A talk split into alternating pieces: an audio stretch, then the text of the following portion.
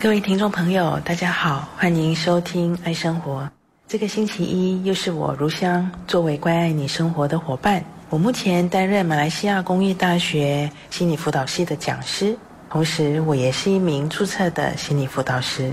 这个星期我们将继续谈的主题是自我反省还是胡思乱想。上个星期我说过，自我反省是自我成长一个重要的功课。一个懂得自我反思的人。懂得反观自己，察觉自己可以成长的空间，同时透过自我反省，更能够接纳自己，喜欢自己。可是我有时观察到这样的一个情况：一些很常进行自我反省的人，虽然很成功，表现很好，却不快乐，也不太自信。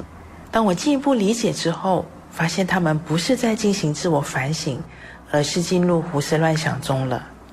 上个星期和听众朋友分享了三个胡思乱想的状况，今天我要继续分享第四个胡思乱想，那就是习惯性的用万一这件事情，也就是无论在何种情况下，万一都会跑出来。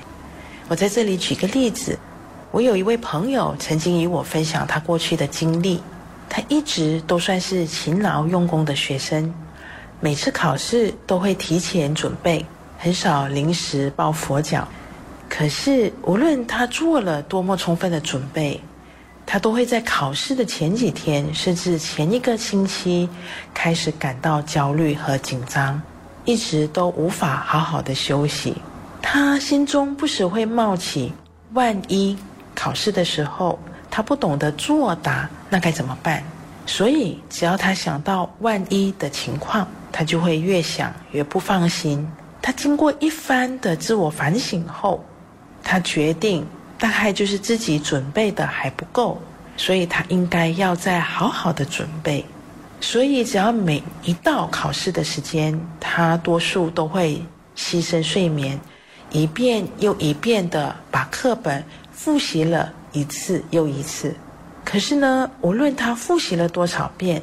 他心里边还是担心他万一出现的情况，所以他总是以不怕一万，只怕万一的态度来过生活。我想问问听众朋友，如果你是他，心里会有什么感受呢？我们仔细的体会，应该都会感受到这位朋友的焦虑和紧张吧。所以，我认为好的自我反省其实不应该带来这么多的担心和自我怀疑。这个时候，我朋友心中所想的万一，在我看来就是一个胡思乱想的状态了。我为什么这么说呢？实际上是因为我的这个朋友，他只看到他所担心的万一，也就是他焦虑，万一考试的考题他都不会作答，那怎么办呢？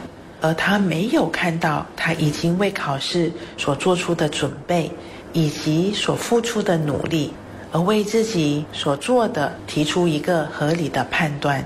万一这个想法让他不断的进入一种感觉自己并没有完全为考试做好准备的担心，其实他所担心的万一到底会不会发生？我们尝试。做出理性的思考，就会发现，一个有做好准备的人，不可能所有的考题都不会作答。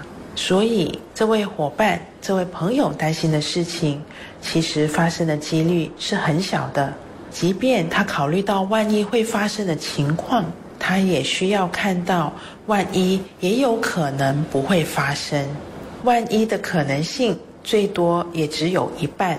所以，如果只看到万一发生，而忽略了万一也有可能不会发生，就很容易让自己陷入一种担心的循环中了。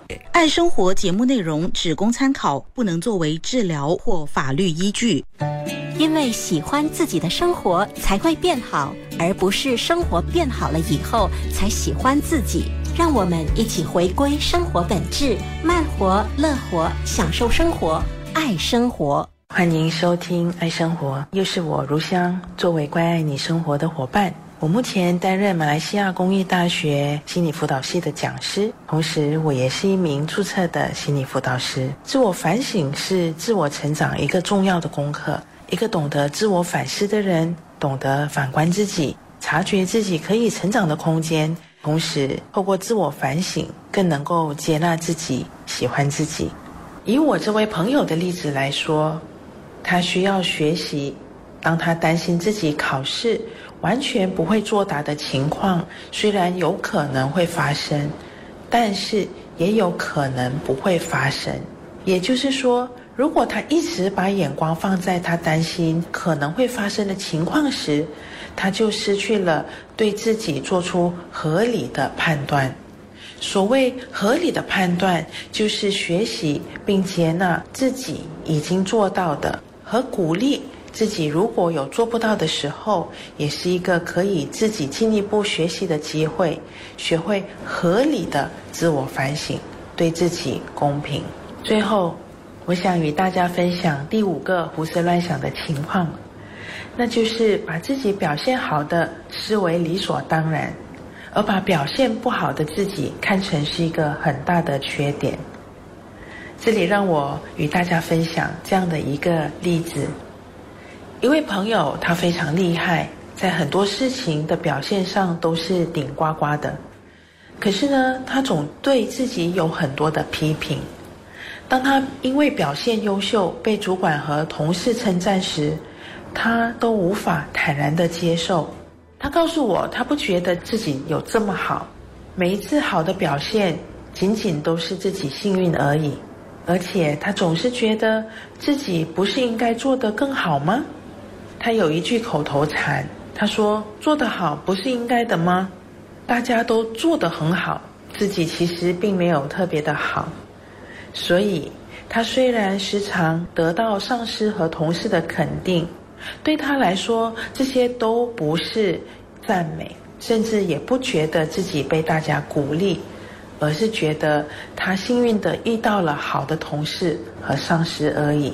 反过来说，当他表现的不如他自己预期的时候，他会非常自责，他会觉得自己怎么这么糟糕，这么差，一点小事都做不好。他也很习惯的挑自己的毛病，比方说，如果他今天和上司讨论时，只要上司告诉他哪里可以改进，他就会闷闷不乐一整天。他会一直在想：哎呀，为什么上司所说的自己事前都没有想到呢？为什么这么简单的事情他都做不好？这个时候，让我们一起体会一下这位朋友的心情。你会被发现，他对待自己就像一位教官，一位严厉的老师，这样的状态其实就不是好好的自我反省了，而是胡思乱想喽。接纳错误是进步的代价，爱生活陪你学习，一起进步，让我们回归生活本质，慢活、乐活，享受生活，爱生活。各位听众朋友，大家好，欢迎收听《爱生活》。这个星期一又是我如香作为关爱你生活的伙伴。我目前担任马来西亚公益大学心理辅导系的讲师，同时我也是一名注册的心理辅导师。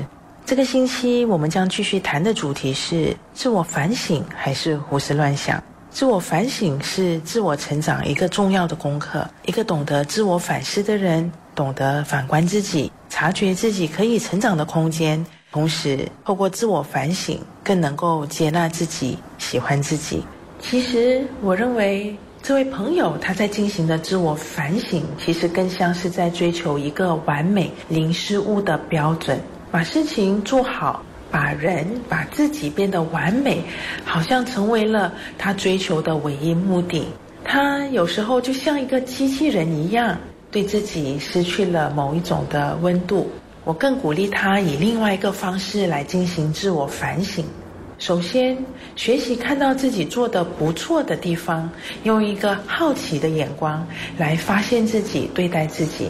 例如，他可以这样子对自己说：“哦，原来我是能够流畅的报告工作的。”或是“哦，原来我精简的报告是我的上司和同事需要的。”或是“哦。”原来我的文字和口语表达掌握的其实还不错哦。再来，当看到自己做的不好的地方，可以用一个鼓励和目标导向的方式来提醒自己。举例，你可以对自己说：“我之前没有注意到把某某项目放进报告中是重要的，那我下次可以这么做。”所以下次可以这么做，就是一个目标导向的方式来提醒自己了。或是原来我每次被挑战的时候，总是先解释而没有仔细的理解问题，那么我下次可以多听多理解，而少做解释。我们可以想象一下，如果我们可以这样一小步一小步的进行自我反省，那么我们就可以一步一步的成长，而不容易的陷入一种我不好、我不 OK 这样的一种思维当中了。最后，我想说。如果我们仅仅只是进行自我反思、自我整理，其实我们也只做了一半。自我反省其实需要涵盖懂得理解他人，并在不同的情境中做出合宜的反应。所以，所谓的自我反省，并不是只为了让自己成长，还能够落实到生活中实践，让自己可以发展好的人际关系和环境。人不是一座孤岛，人是需要与他人建立关系的。我们的行为举止也被其他人所影响，所以在自我反省的路上，我们也需要学习理解他人、理解自己，从而与他人建立良好的关系，作为自我反省的一种基础。不晓得听众朋友针对我以上分享的例子有哪些想法呢？欢迎大家透过面子书或发送简讯与我进一步的交流。